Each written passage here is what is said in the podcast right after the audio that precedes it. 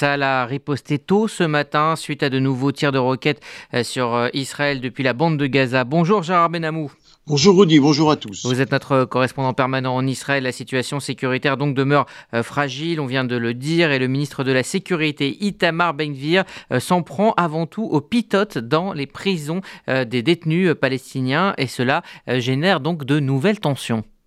En effet, et il faut dire d'ailleurs que le tir palestinien était porteur d'un certain message à Itamar Ben-Gvir, le ministre de la Sécurité nationale, probablement puisque euh, Benvir avait ordonné à l'administration pénitentiaire israélienne de fermer deux boulangeries situées à l'intérieur des prisons où sont détenus des prisonniers sécuritaires pour la plupart d'ailleurs des Palestiniens accusés de terrorisme et qui fournissent du pain frais aux détenus le matin. Aussi, le ministre a très vite pris note du message et il a réagi.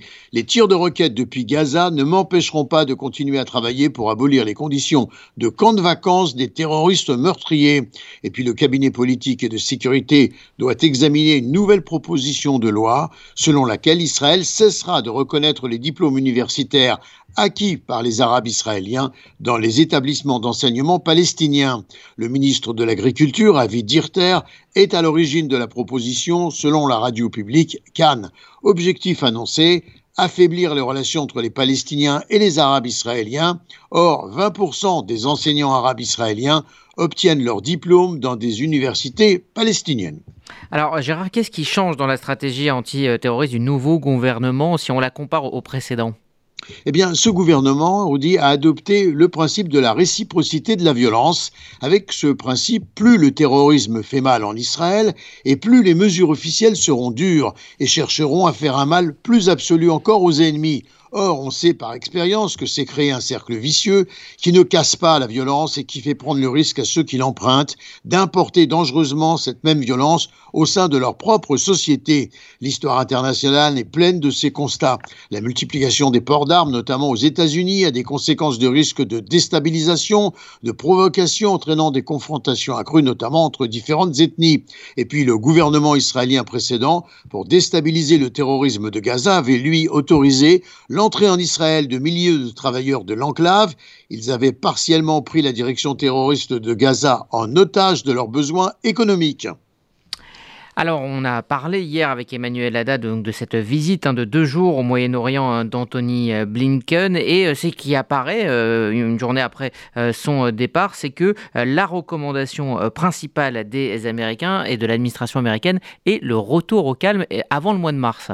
Oui, tout à fait, et avec une grande insistance en plus de l'administration américaine en direction d'Israël. Lors d'une conférence de presse à l'hôtel Valsdor Astona de Jérusalem, mardi, Anthony Blinken a déclaré que le retour au calme était la priorité immédiate. Il faut rappeler d'ailleurs que le ramadan est pour bientôt, euh, en mars prochain, et puis, euh, mais que Washington continuerait à œuvrer pour une solution à deux États base plutôt d'une solution au conflit israélo-palestinien.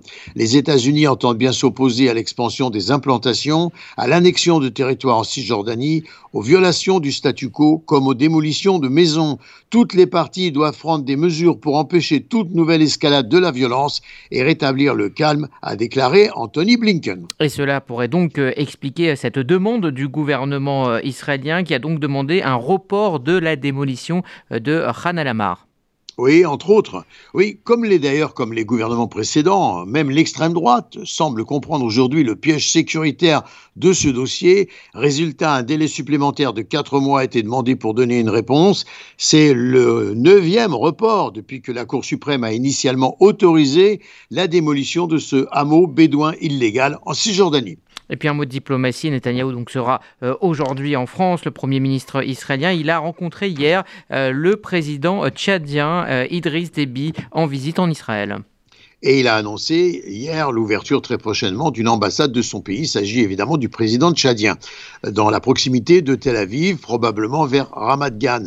conséquence du réchauffement des relations annoncées depuis 2019, a remarqué l'insistance du président tchadien pour que la coopération avec Israël touche de très nombreux domaines et pas seulement le sécuritaire.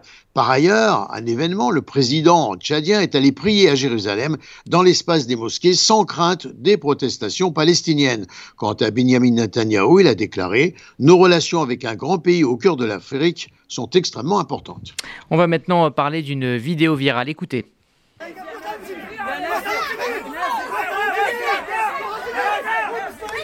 Alors cette euh, vidéo euh, est signée de l'activiste euh, arabe pro-israélien Youssef Haddad. Il est menacé depuis sa diffusion. C'était mardi à l'université de Tel Aviv. il s'oppose à un rassemblement pro-palestinien en soutien au terrorisme de Jenin, aux terroristes de Jenin, éliminés par Tzal. Expliquez-nous ce qui se passe autour de cette vidéo. Eh bien, c'est une vidéo, une vidéo devenue virale, comme vous venez de le dire, Rudy, dans laquelle il déclarait notamment à ces étudiants qui venaient manifester en faveur du terrorisme, vous étudiez à l'université de Tel Aviv, pas à Ramallah et pas à Jenin, pas en Jordanie, à Tel Aviv. Aussi, je ne me tairai pas devant tous ces hypocrites qui passent des licences, des maîtrises en Israël et viennent d'exprimer leur soutien au terrorisme qui fait des victimes aussi bien chez les Israéliens juifs ou arabes. Ces gens détruisent d'abord notre société, la société arabe israélienne.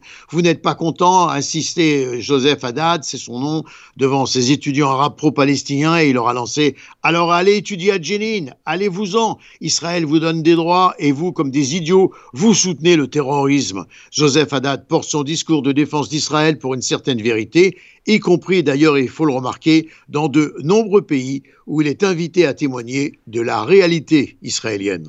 Allez, on va parler euh, de restaurants maintenant après des années de négociations. Le célèbre guide Michelin, le guide gastronomique, devrait faire son apparition en Israël.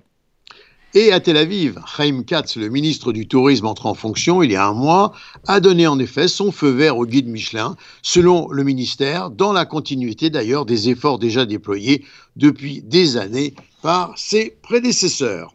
Gérard Benamou en direct de Tel Aviv pour RCJ.